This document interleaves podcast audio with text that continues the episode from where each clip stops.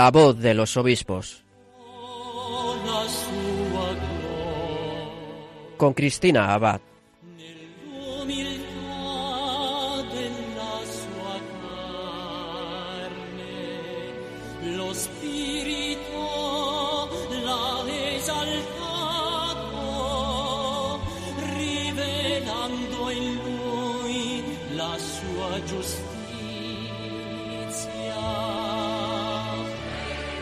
Muy buenas noches, queridos oyentes de Radio María, y muy feliz Pascua a todos. Les saluda Cristina Abad. Espero que hayan pasado una Semana Santa muy bendecida y que ahora estén disfrutando con María de la alegría de la resurrección. Bueno, pues nosotros seguimos en este domingo tan especial en el que estamos celebrando la fiesta de la Divina Misericordia. Seguimos acercándonos a nuestros obispos desde este programa, acogiendo sus enseñanzas, sus noticias, sus mensajes, conociéndoles un poquito mejor y, como no, impregnándonos de ese gran amor por la Iglesia que contagian nuestros prelados. Bueno, pues hoy, queridos oyentes, nos vamos a ir hasta las tierras extremeñas, concretamente a la diócesis de Plasencia. Allí nos espera su obispo, Monseñor José Luis Retana, para compartir con nosotros su testimonio y para acercarnos a la devoción a la Divina Misericordia con motivo de la fiesta que estamos celebrando.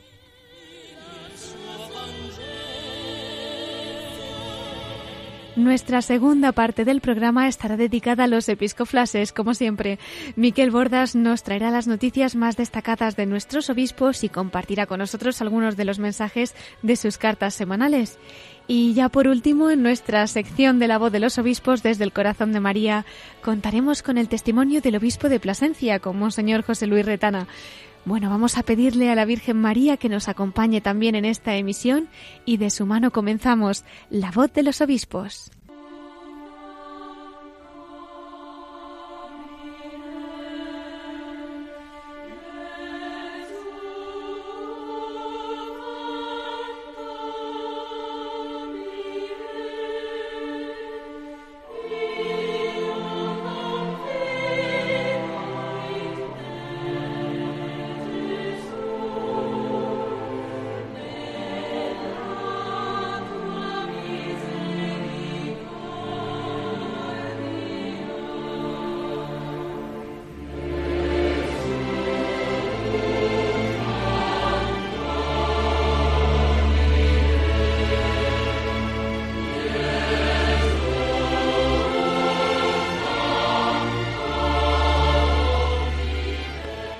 Jesús Fantovie. Escuchamos en esta canción de Marco Frisinaes las palabras de Santa Faustina Kowalska en ese mensaje a la Divina Misericordia en esta noche tan preciosa en la que estamos celebrando precisamente la fiesta de la Divina Misericordia. Y es que, como les decía, esta noche tenemos con nosotros al obispo de Plasencia, Monseñor José Luis Retana, para que nos cuente los detalles y el sentido de esta fiesta que estamos celebrando, entre otras cosas.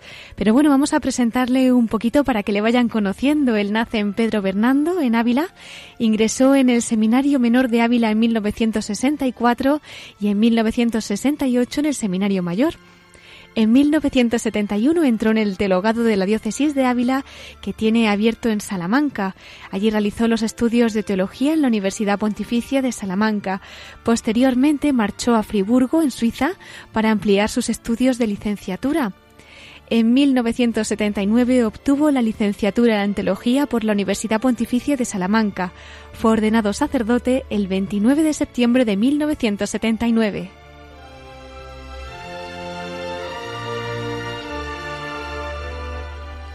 En su ministerio sacerdotal desarrollado en la diócesis de Ávila desempeñó, entre otros, los cargos de formador y profesor en el Colegio Diocesano Asunción de Nuestra Señora, rector del Seminario Diocesano de Ávila en Salamanca, vicario parroquial en la Parroquia del Inmaculado Corazón de María en la ciudad de Ávila, ha sido también vicario episcopal para las relaciones con las instituciones diocesanas de enseñanza y secretaría particular del obispo, además de deán de la Catedral de Ávila y adjunto a la Dirección de Patrimonio. Ha sido también director del Centro de Educación Especial Santa Teresa de Martierrero para enfermos psíquicos y conciliario del Movimiento de Comunión y Liberación. Además, ha sido párroco de San Pedro Bautista de Ávila y arcipreste del arciprestazgo de la ciudad de Ávila. Ha sido miembro del Colegio de Consultores y del Consejo Presbiteral. Durante su ministerio sacerdotal también atendió a las comunidades cristianas de Albornos, Muñomer, Narros de Saldueña, Villanueva de Ávila, Aldea Seca, Tornadizos de Arévalo y Don Vidas. Y recordamos aquel 9 de marzo de 2017, fecha en la que se hace público su nombramiento como obispo de Plasencia recibió la ordenación episcopal el 24 de junio de ese mismo año, como muchos de nuestros oyentes recordarán, en una celebración que retransmitimos desde Radio María. Y bueno, además les comentamos que en la Conferencia Episcopal Española es miembro de la Comisión Episcopal de Enseñanza y Catequesis desde noviembre de 2017. Bueno, pues vamos a darle la bienvenida a Monseñor José Luis Retana, obispo de Plasencia. Muy buenas noches. Buenas noches. Muchísimas gracias por estar esta noche con nosotros en una fiesta tan bonita, segundo domingo de Pascua y coincidiendo además con la Divina Misericordia, ¿verdad? Así es, así es. La, genialidad de, Juan Pablo II, del Papa Santo, eh, yo creo que ha sido una gracia para todos, ¿no? El, hacernos sobre todo entender que, que Dios es misericordia. ¿no? Desde luego que sí. Cuéntenos un poquito, don José Luis, ¿cuál es el sentido de esta fiesta que estamos celebrando, ¿no? Que aunque comenzó allí en Polonia con Santa Faustina Kowalska, ya se está extendiendo en tantísimos lugares del mundo. Yo creo que se está extendiendo y se está extendiendo muy bien.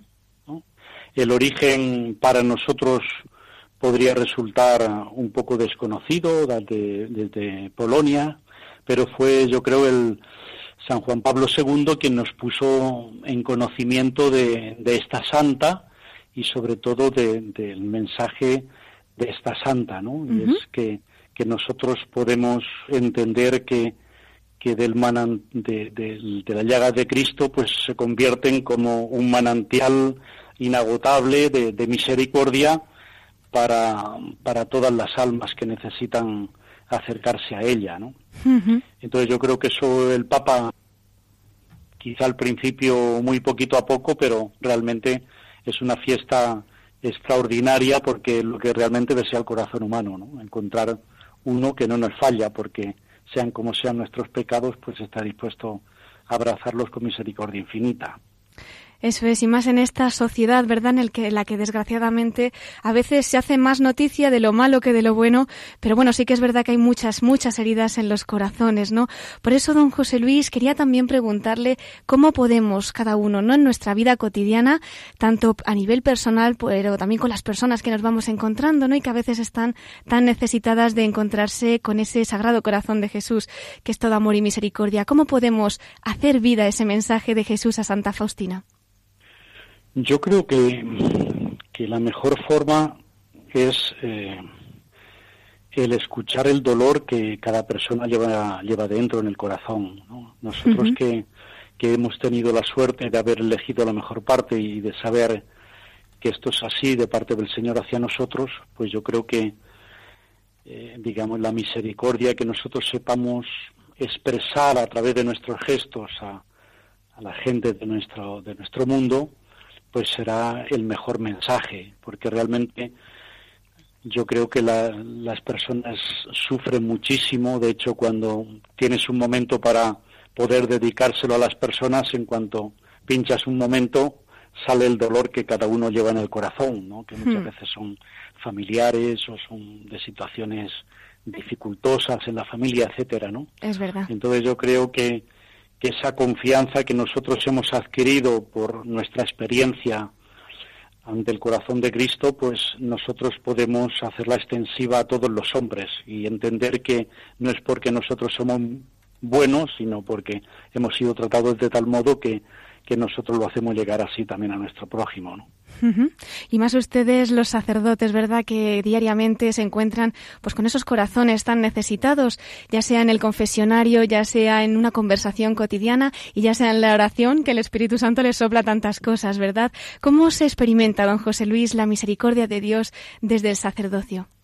En primer lugar, mm, nosotros somos también unos pecadores perdonados.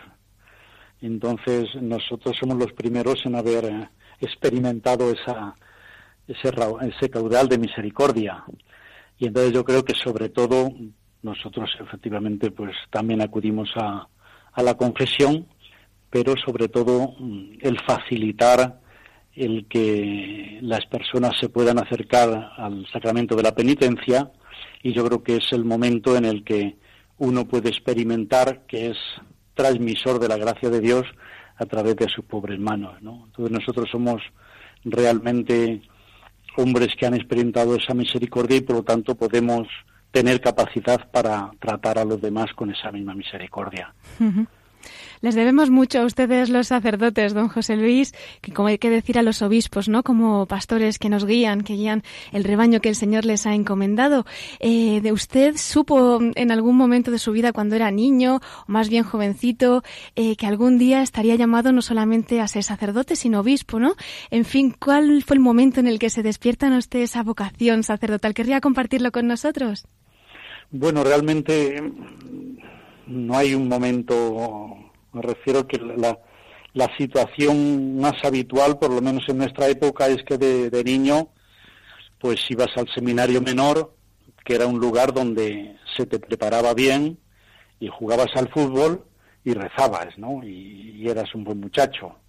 Yo creo que, que el sacerdocio pues estaba en una perspectiva a lo mejor al principio un poco lejana, digamos, ¿no?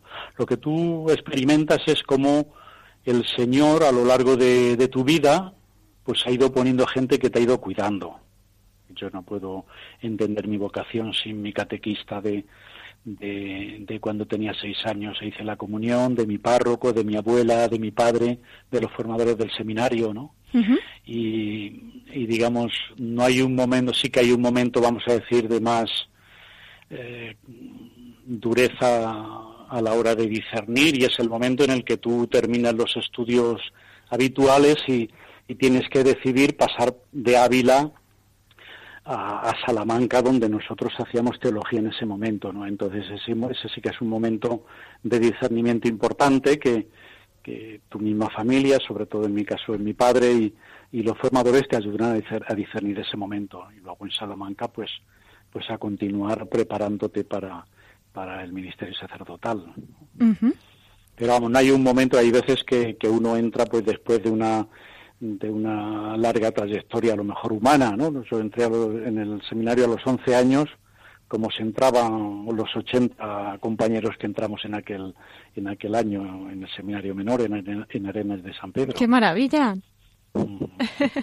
Luego, pues, lo van dejando unos los primeros días se acuerdan de su mamá, los otros los van mal en los estudios, los otros han hecho alguna faena y va habiendo una selección natural, digamos. Claro. Pues nada, aprovechamos a pedir oraciones por todas las vocaciones, por todos también los que ahora mismo estén en el seminario, ¿verdad? Tanto en el menor como en los mayores, y que repoblemos España de santos sacerdotes. Exactamente, es una necesidad grandísima para toda España, sí. Así es. Eh, don José Luis, hemos hecho antes un recorrido muy breve, ¿no? De esos lugares en los que usted ha ejercido su ministerio allí en Ávila. Eh, ¿Qué recuerda de estos años, ¿no? En los que ha estado allí como sacerdote, pues en tantos sitios al servicio del Señor. ¿Cómo definiría esa época antes de irse a Plasencia como obispo? Pues el primer amor, vamos a decir, fue un colegio, un colegio de la diócesis, el colegio diocesano Asunción de Nuestra Señora. Allí estuve 14 años, desde un mes antes de ordenarme, por edad, y la cantidad de chicos que entonces teníamos, con un internado muy numeroso. Allí pasé 14 años. Luego he estado en un lugar, mm, bueno, pues delicado, vamos a decir, de la diócesis, que, que era el seminario como rector. Allí he estado 15 años, en dos veces, una vez cinco años, luego tuve una enfermedad, una operación grave, más o menos, y luego volví al seminario. He estado 15 años, 5 años y 10. Y luego, la última etapa, pues he estado cuatro años y medio en una parroquia, fenomenal, la verdad que he aprendido muchísimo, porque yo no había sido párroco nunca, desgraciadamente, y me he dado cuenta que, que es eh, lo más sacerdotal, digamos, ¿no? Entonces, me ha marcado mucho la última etapa mi estancia en un colegio de, educación especial que teníamos en Ávila y que yo dirigía.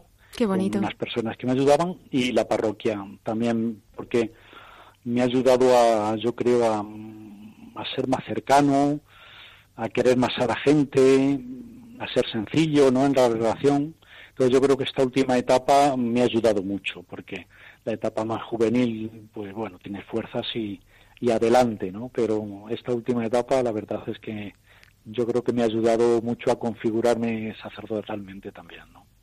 Qué maravilla, pues ahí quedan esas semillas, ¿verdad?, en tantas almas que han ido encontrándose con usted y todo el bien que habrá ido haciendo. Y llega un momento en el que recibe la noticia de que es nombrado obispo de Plasencia. Cuéntenos, don José Luis, ¿cómo fue ese momento? Bueno, pues un poco de miedo. Sí, era un sábado tarde, ya las nueve más o menos, 18 de febrero, y llamó el nuncio pues diciéndome que, que fuera el lunes a verle, ¿no? Y bueno, pues sí, la verdad es que no te llega la camisa al cuerpo. un poco.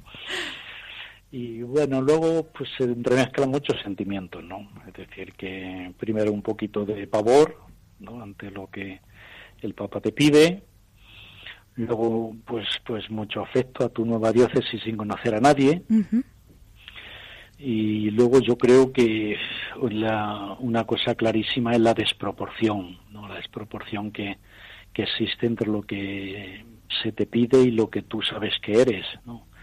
Entonces ese es un, es un sentimiento, pues no sé, muy fuerte, ¿no? Porque a veces te hace llorar, te hace llorar diciendo, Dios mío, ¿dónde vamos, no? Porque tú sabes cómo eres y tú sabes tus debilidades y sin embargo pues eres consciente de la grandeza de lo que se te pide. Entonces es verdad que el nuncio lo hace muy sencillo, te da la carta y, y, una cosa tan grande pues pues la hace sencilla, pero la verdad es que es un trago así un poquito grande. ¿no? Sobrecoge sobrecoge un poquito, sí. Pero una vez más, usted como la Virgen dice que sí al Señor y en ese fiat, pues allí está entregando su vida cada día, ¿no? Acérquenos un poquito a su diócesis de Plasencia, cuáles son sus prioridades como obispo. Cuéntenos, don José Luis.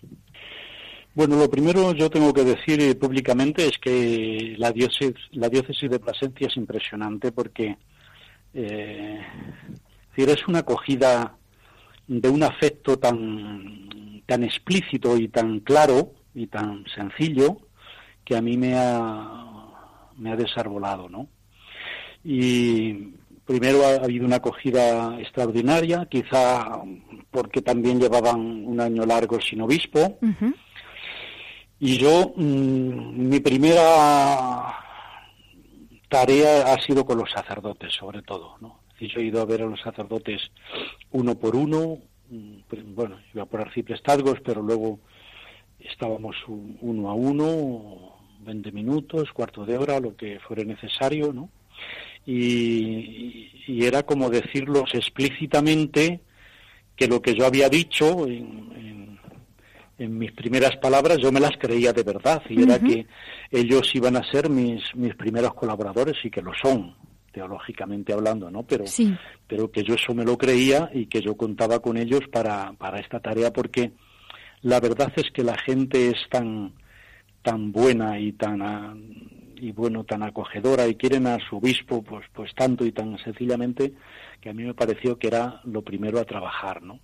Y luego, hombre, hay aspectos que, que yo creo que deberíamos cuidar muchísimo y, y uno es la iniciación cristiana porque porque es cuando tenemos a los chicos pues más cerca de nosotros y más influencia podemos hacer. Claro. Entonces todo lo que es la iniciación cristiana, porque luego otra luego ya a veces pues los pierdes de vista y, y ya es complicado, ¿no? Porque hmm. uno termina pues no casándose por la iglesia. A mí me parece que, que toda la iniciación cristiana y luego la, a mí me parece que la familia la juventud y la, y la pastoral vocacional serían prioritarios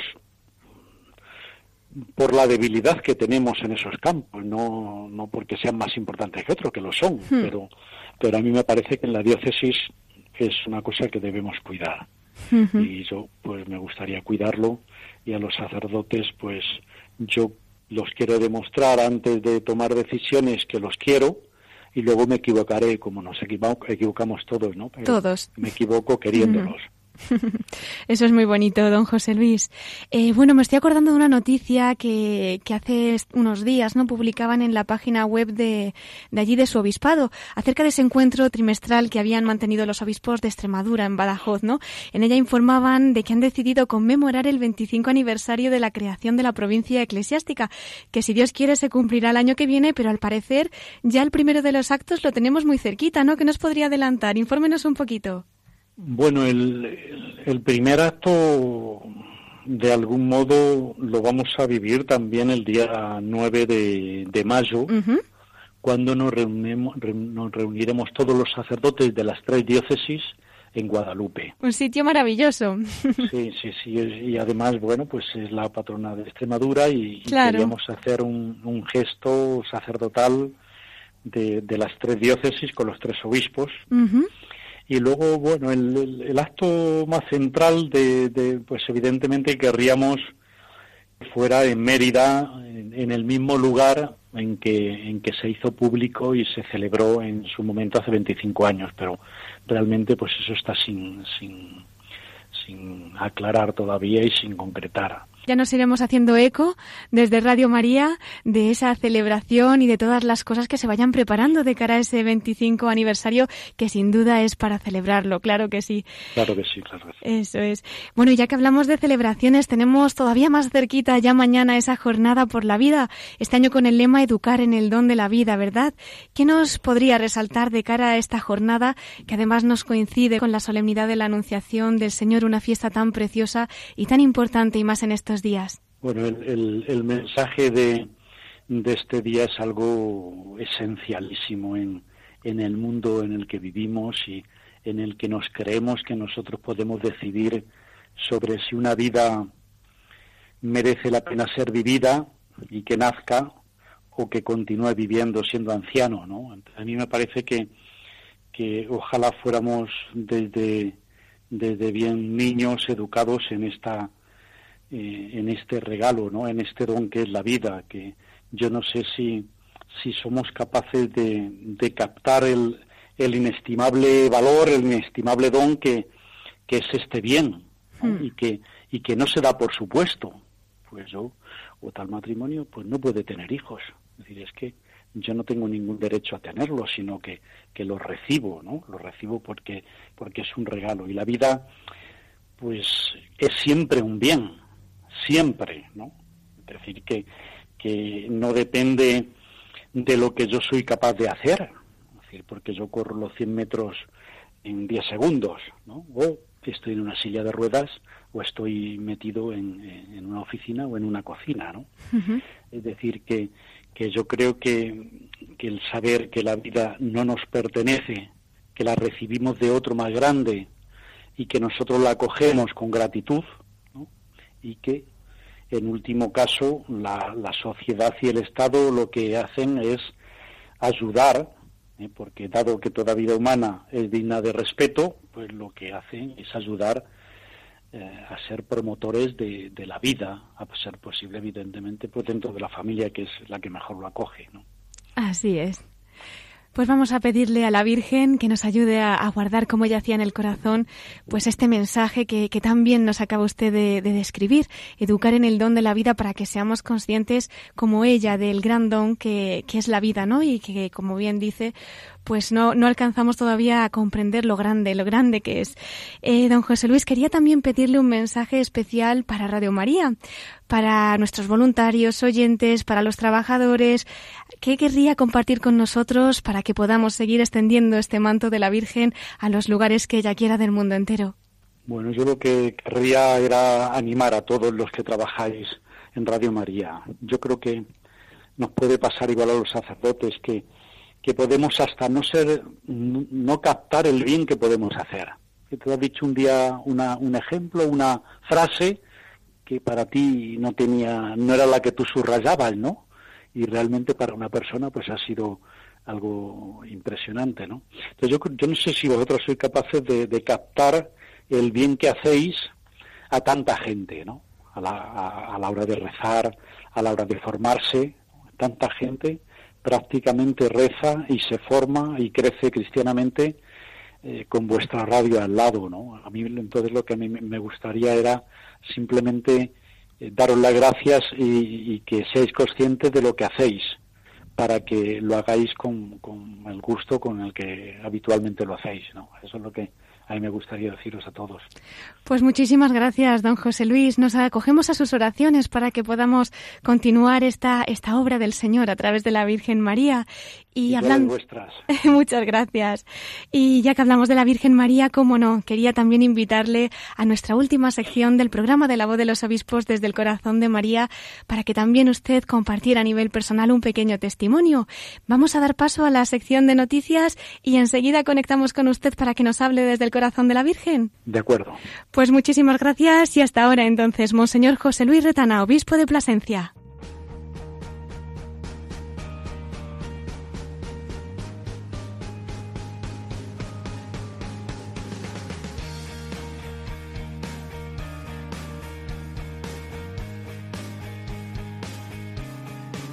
Confío en ti, estoy seguro, pues tú nunca me has fallado camino oscuras, tú estás a mi lado.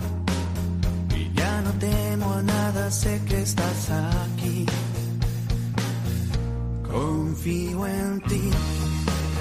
Ya no me apoyo en mi supuesta fortaleza. Me confunde mi pecado, mi tibieza. Eres amor, tan solo amor, confío en ti.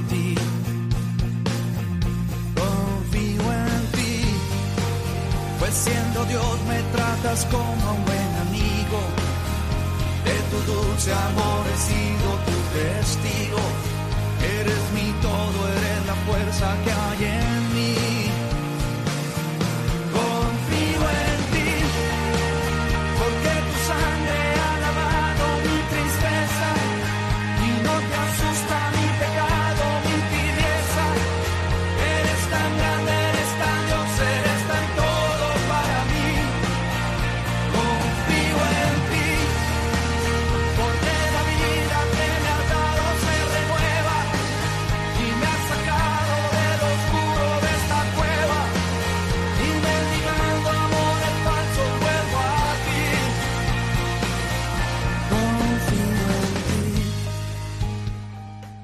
Estás escuchando La voz de los obispos con Cristina Abad, Radio María.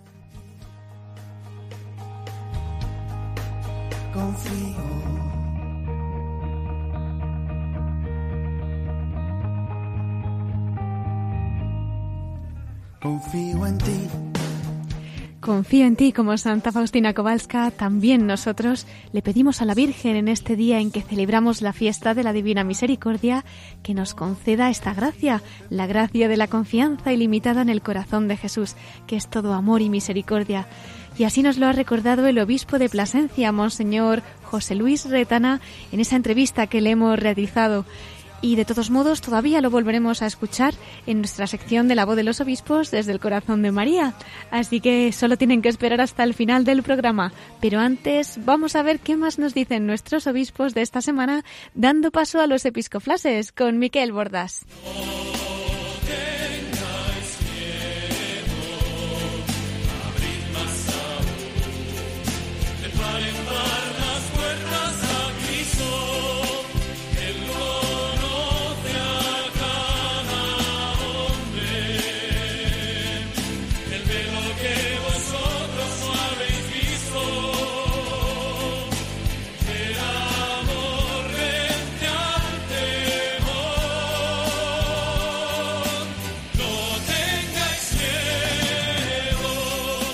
Y en este segundo domingo de Pascua tenemos con nosotros a nuestro colaborador Miquel Bordas. Muy buenas noches, Miquel. Muy buenas noches, Cristina, y muy feliz Pascua a todos nuestros oyentes. Aquí me reincorporo en este programa y vamos a empezar, Cristina, si te parece, felicitando a nuestros obispos que esta semana van a cumplir años de ordenación episcopal. Pues claro que sí, cuéntanos, Miquel. Empiezo felicitando a Monseñor Francisco Casas Andreu, obispo de Canarias, porque el próximo martes eh, se cumplen ya los 24 años de su ordenación episcopal. Luego el jueves 12 de abril eh, se cumple el décimo aniversario de ordenación episcopal del obispo de Bilbao, Monseñor Mario Iceta. Y por último, el próximo sábado 14 de abril se cumplen también los 22 años ya de ordenación episcopal del obispo de Alcalá de Henares, don Juan Antonio Rechpla, ordenado un 14 de abril de 1996. Qué alegría. Pues vamos a mandarles a todos un saludo muy especial de este programa de la voz de los obispos y por supuesto, queridos oyentes, vamos a rezar mucho por ellos esta semana y a encomendarles especialmente en nuestras oraciones. Y querida Cristina, en una fecha tan especial como hoy, que tenemos por un lado la fiesta de la Divina Misericordia y por otra mañana la celebración de la Jornada por la Vida con motivo de la solemnidad de la Anunciación del Señor, vamos a pasar directamente a escuchar lo que nos dicen nuestros obispos para estos días. Así, vamos a empezar con el arzobispo de Tarragona, Monseñor Jaume Pujol, quien nos va a recordar cómo surgió esta devoción a la Divina Misericordia en mi patria de origen, una de mis patrias, Polonia, a partir del relato de, Santa Faustina Kowalska. Antes de llamarse Faustina era Elena. Y cómo esta devoción se ha ido extendiendo por el mundo entero de forma provincial. El mismo Jesús eh, le decía a Santa Faustina, ¿no? De Polonia iba a salir aquella aquella chispa, ¿eh? que iba a preparar el mundo para su segunda venida. Pues vemos cómo esto se está cumpliendo. Lo escuchamos. Con ustedes, Monseñor Jaume Puyo, el arzobispo de Tarragona.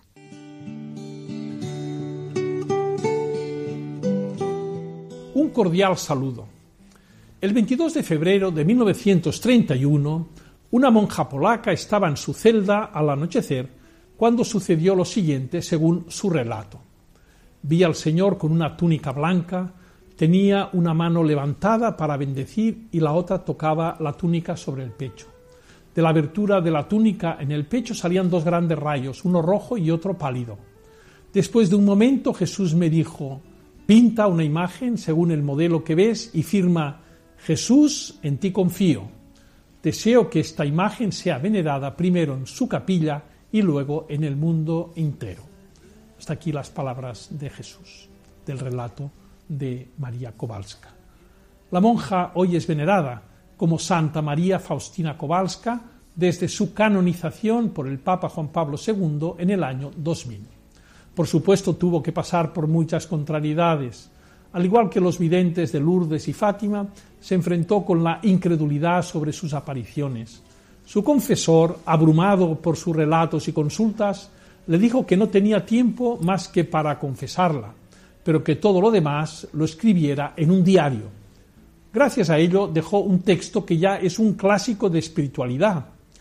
La imagen que pintó se venera hoy en iglesias de todo el mundo como la mejor expresión del amor de Jesús, un cariño que sale de su corazón y alcanza a la humanidad. Jesús no se había limitado a decir que pintara la imagen, sino que añadió, Deseo que esta imagen que pintarás con los pinceles sea bendecida solemnemente el primer domingo después de la Pascua de Resurrección. Este domingo debe ser la fiesta de la misericordia.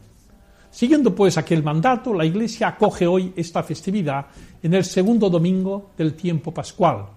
La misericordia divina es la gran esperanza de los pecadores, que hemos de ser conscientes de que por muchas que sean nuestras faltas, mayor es el amor con que nuestro Padre Dios nos bendice. La Iglesia desea ser el ámbito más cercano de la misericordia a través de sus actuaciones de orden espiritual y material, pues todas son humanas. Hoy señalaré una que en nuestra archidiócesis tiene el nombre de Llach Natalis. Es un proyecto impulsado por la Delegación Diocesana de Pastoral Familiar que se desarrolla en el edificio Centro Oblatas de Tarragona un espacio de acogida discreta y cordial para madres gestantes que desean tener su hijo y de ayuda a matrimonios que atraviesan dificultades de todo tipo para promocionar la vida y velar por ella. Agradezco a sus impulsores, a las religiosas del Verbo encarnado y a muchos voluntarios y voluntarias, así como a los colaboradores que con su ayuda material y espiritual hacen posible esta obra de misericordia tan necesaria. Adiós y hasta el próximo día.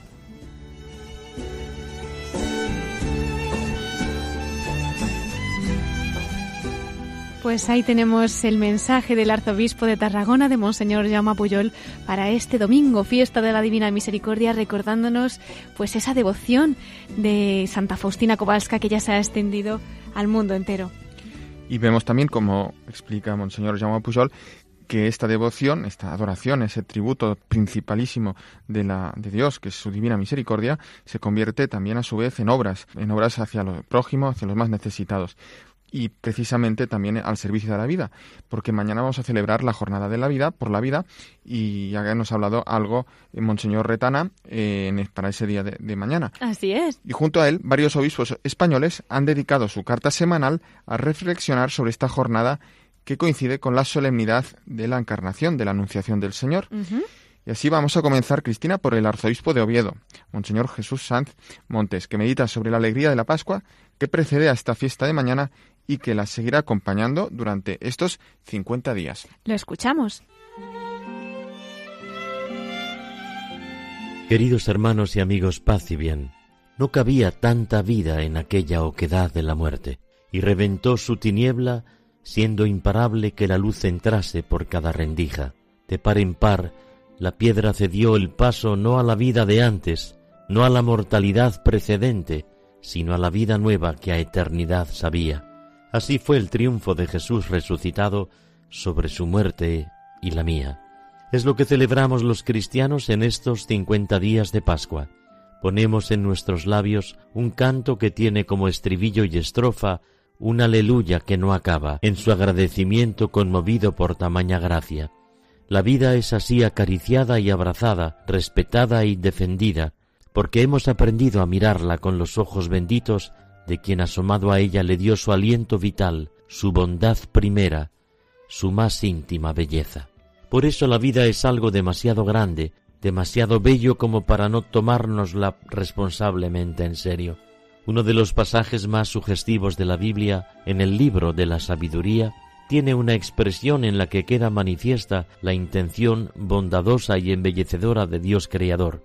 Tú amas a todos los seres y nada de lo que hiciste aborreces, pues si algo odiases, no lo habrías creado.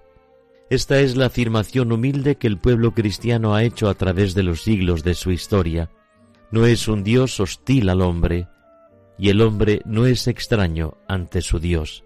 San Juan Pablo II nos dejó una encíclica tomando la vida como argumento de la buena noticia cristiana. Dice el Papa, el Evangelio de la vida está en el centro del mensaje de Jesús. Acogido con amor cada día por la Iglesia, es anunciado con intrépida fidelidad como buena noticia a los hombres de todas las épocas y culturas. Y tanto más sorprendente puede resultar este anuncio, cuanto más está en entredicho de mil formas este regalo supremo de Dios que es sencillamente vivir, vale la pena releer un texto del Vaticano II en donde se puso nombre a los desmanes contemporáneos.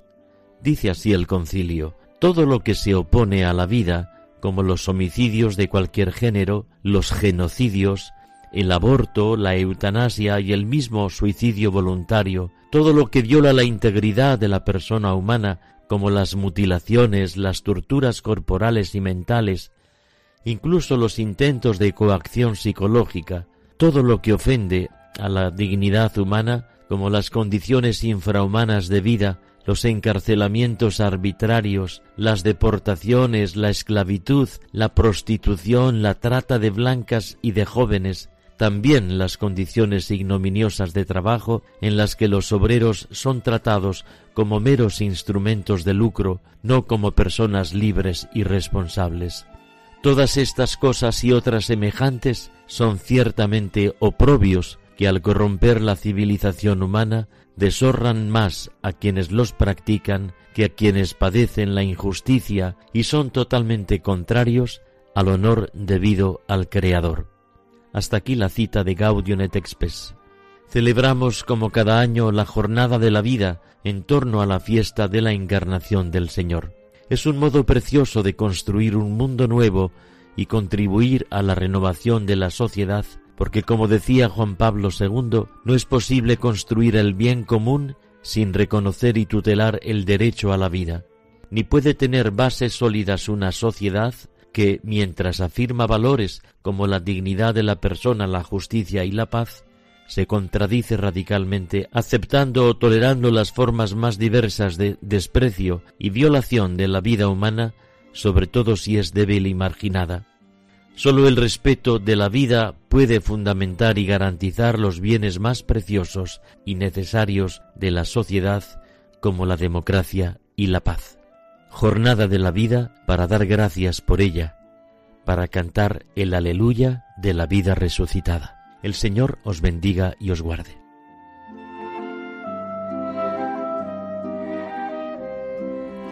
Eran las palabras del arzobispo de Oviedo de Monseñor Jesús Sanz para esta semana en la que estamos celebrando ya dentro de unas horas tan solo la jornada por la vida recordando pues en estos días de Pascua también la solemnidad de la Anunciación del Señor. Y con esto el mensaje también va a enlazar el siguiente mensaje del arzobispo de Barcelona, el cardenal Juan José Omeya, que va a dedicar su carta dominical pues también al tema de la vida y uno de los temas que va a abordar es uno que está muy estrechamente unido a la protección de la vida de los, eh, de los todavía no nacidos. ¿Cuál es la adopción? Y pide el cardenal de Barcelona que se den más facilidades a los padres que desean adoptar, ya que reconoce que no se les ponen las cosas fáciles, ni en la economía ni en el tiempo de espera. Pero antes, también, el cardenal Omeya nos va a ofrecer un cuento suyo para esta ocasión, Cristina, si te parece, vamos a escuchar. Por supuesto, el arzobispo de Barcelona, el cardenal Juan José Omeya.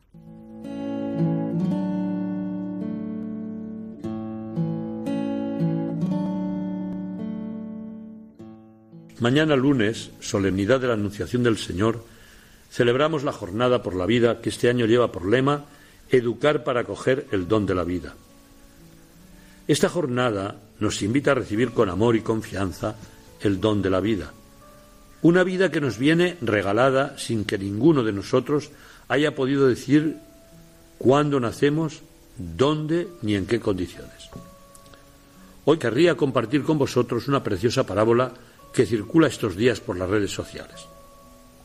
Cuenta que en el vientre de una madre dos bebés inician un singular diálogo. Uno dice, ¿crees en la vida después del parto?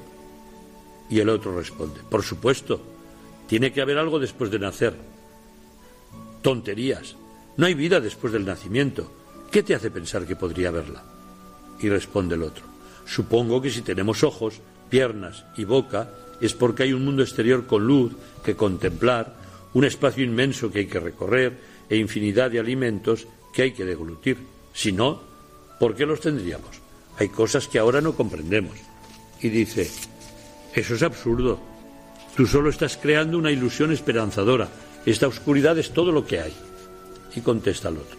Además, ¿por qué crees que estamos aquí, flotando tan panchos totalmente protegidos?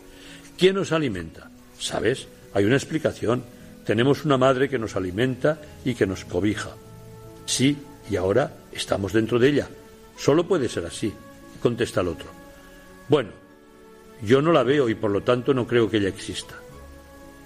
Y por último dice el otro, a veces cuando estoy en silencio la llego a escuchar, percibo su presencia y escucho su voz cariñosa. A la luz de esta parábola podemos afirmar que todo aquello que no vemos con nuestros ojos y que no tocamos con las manos no existe? ¿Cuántas cosas nos ciegan y nos impiden ver la belleza de las cosas grandes? Aprendamos a amar y a respetar la vida. Respetemos la vida de los no nacidos, ya que tienen derecho a vivir y gozar de esta vida, de este mundo en el que vivimos nosotros. Estemos atentos y abiertos a ver los signos de la vida que nos espera en el más allá. Y permitidme una última reflexión. De vez en cuando me encuentro con familias que han adoptado a niños y comparten conmigo su inmensa alegría. Sin embargo, también se lamentan de la excesiva duración y el elevado coste del proceso que han tenido que seguir antes de llegar a acogerlos como hijos.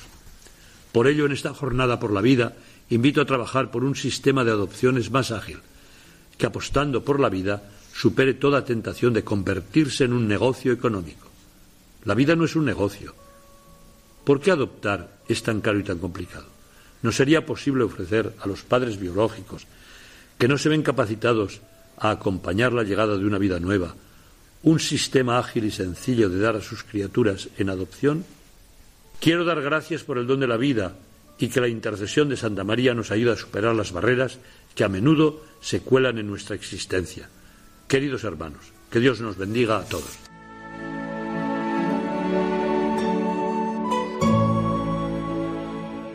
Pues este era el mensaje del arzobispo de Barcelona, del cardenal Juan José Omeya, para la jornada por la vida que vamos a celebrar mañana. Miquel, el tiempo pasa, así que si te parece bien, yo creo que puedes ya informarnos sobre esa perla que has rescatado para esta semana. Cuéntanos. Pues Cristina, es la perla de esta semana, pues veremos cómo eh, es esa personificación de la misericordia en la figura de una persona que fue llamada el Padre de los Pobres, y era un obispo, arzobispo, cardenal, primado, y eh, que en su tumba, en una catedral española, pues el epitafio lo que dice es que vivió pobre, murió paupérrimo, y también pues en, cuando falleció, pues una revista eh, decía que se había distinguido también por su amor a los pobres y ha muerto precisamente pobre. Pues estoy hablando del cardenal ciriaco María Sánchez Yerbás, que nació en Quintana del Pidio, en Burgos, el 18 de junio de 1833 en el seno de una familia humilde y campesina. Precisamente él, en su juventud, pues haría labores del campo, hasta que, con 19 años, ingresó en el seminario de Osma. Fue ordenado sacerdote en el año 1858 y completó sus estudios en la Universidad Pontificia de Salamanca.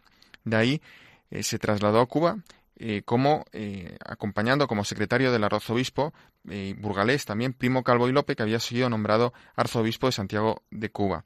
Estando en, en, Santiago de Cuba, pues va a ejercer también, va a empezar una gran actividad, una gran labor asistencial y de cuidado de los más pobres, de ahí pues que se ganará ese apodo de padre de los pobres. Y eh, fruto de eso también en el año 1869 va a fundar una congregación de religiosas para el cuidado de huérfanos, inválidos y desamparados, que es la Congregación de Hermanas de la Caridad del Cardenal Sánchez.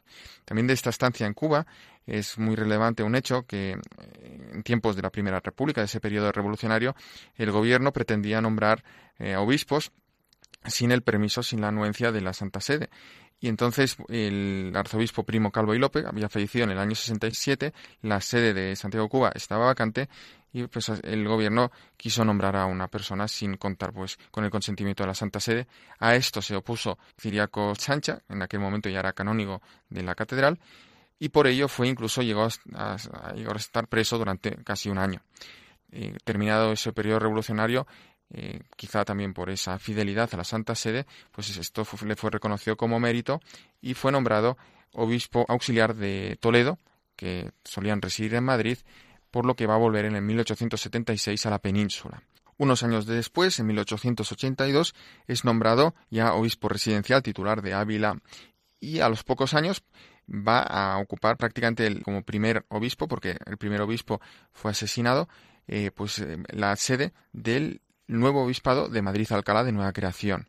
En esta diócesis de Madrid, pues, eh, entre otras cosas, va a convocar el primer Congreso Católico Nacional y también va a trabajar para la unidad de los católicos muy divididos en aquellos años eh, de la Restauración. Unos años después, también en 1892, el Papa León XIII le nombra arzobispo de Valencia, donde también entre otras cosas, va a tener una gran labor eh, reformando el seminario de aquella ciudad levantina. Y también va a destacar en lo que va a ser la doctrina social de la Iglesia, la promoción de la doctrina social de la Iglesia entre los obreros, siguiendo pues también esa inspiración y ese magisterio de León XIII con aquella encíclica tan conocida de Rerum Novarum. En esta también archidiócesis valenciana va a celebrar el Congreso Eucarístico Nacional en 1893. En 1894, el Papa León XIII lo va a crear también cardenal con el título de San Pietro Montorio. A los cuatro años, en el año del desastre, en 1898, es nombrado finalmente arzobispo primado de Toledo y patriarca de las Indias. Aquí va a cuidar también especialmente la formación de los sacerdotes y impulsó, creó asociaciones e instituciones religiosas las damas catequistas. Y, como ya hemos visto, pues sobre todo va a tener una gran labor pastoral y social entre los más necesitados. Precisamente, pues para terminar esa perla, quiero eh, destacar cómo fue esta muerte ¿no? del cardenal Sancha. Una fría mañana de 1899, del mes de febrero, en la que Toledo amaneció nevado, don Ciriaco María dispuso que el carromato del arzobispado se llenara de víveres y ropa para socorrer a los menesterosos de los arrabales de aquella ciudad. Cuando regresó a casa, su debilitada salud se vio gravemente resentida por un severo enfriamiento. A pesar de la fiebre, al día siguiente acudió todavía al Cerro de Gracia para dar una plática a sus damas catequistas. Fue su última visita a aquella casa tan querida para él. Fue la última vez que los toledanos le vieron por sus calles atendiendo a todos. Pocos días después, el 25 de febrero de 1909, fallecía en Toledo el gran cardenal Sánchez. Esta vida heroica ha sido reconocida por la Iglesia que le declaró beato en el año 2009 por parte de Benedicto XVI y su fiesta se celebra precisamente el día de su muerte, el 25 de febrero. Pues muchísimas gracias, Miquel, por esta perla. Ya podemos pedir la intercesión, ¿verdad?, este beato por nuestros obispos. Y ya para terminar, te invito, como siempre, a que te quedes con nosotros en la sección de la voz de los obispos desde el corazón de María. Muchas gracias, Cristina.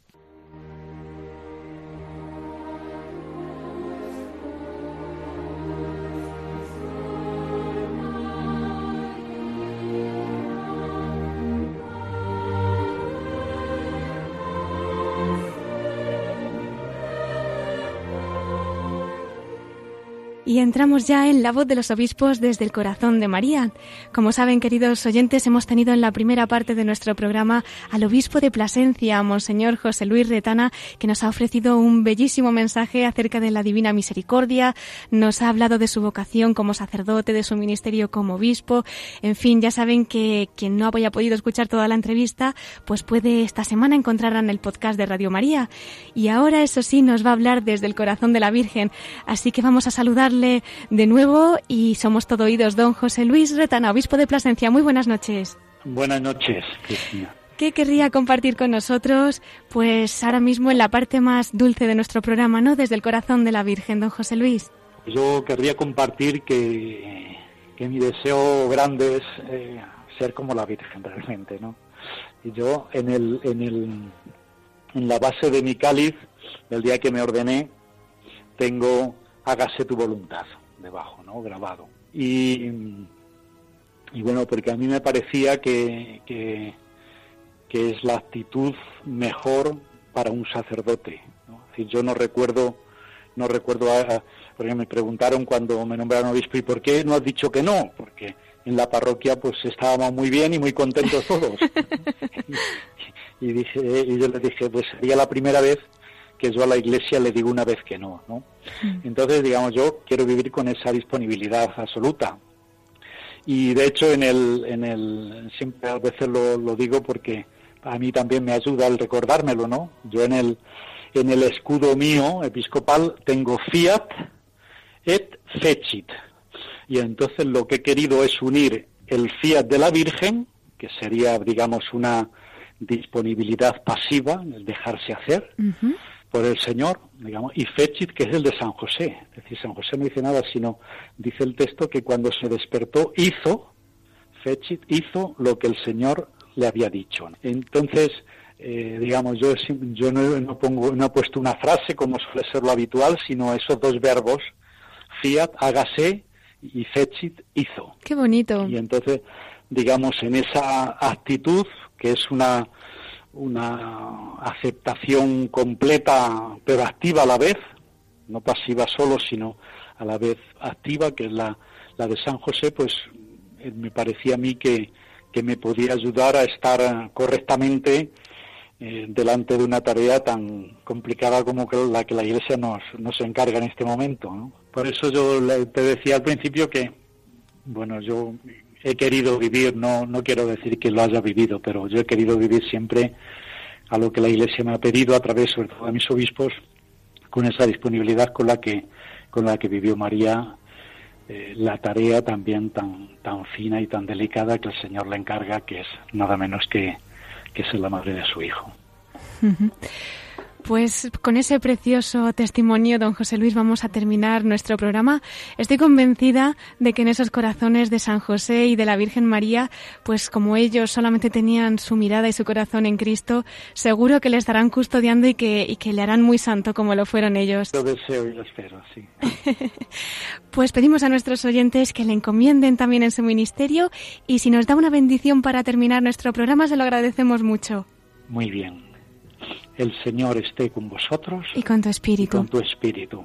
Y la bendición de Dios Todopoderoso, Padre, Hijo y Espíritu Santo, descienda sobre vosotros y os acompañe siempre. Amén.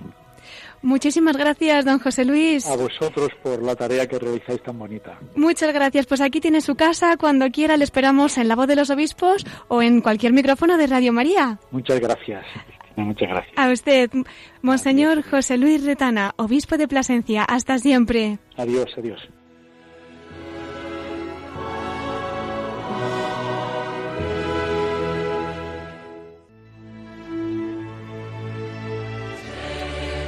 Y ya ha llegado el momento de despedirnos, queridos oyentes. Les recuerdo nuestro correo electrónico para todos aquellos que nos quieran escribir.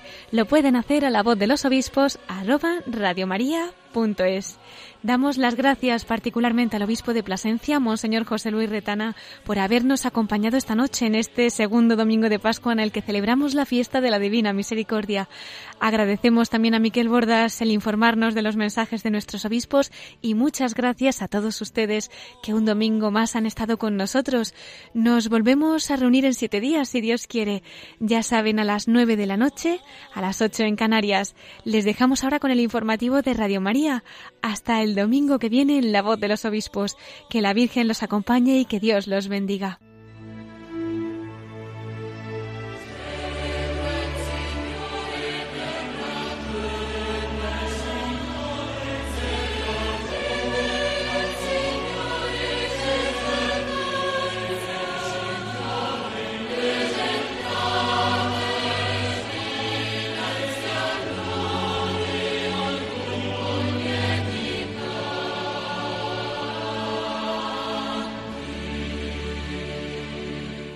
Han escuchado la voz de los obispos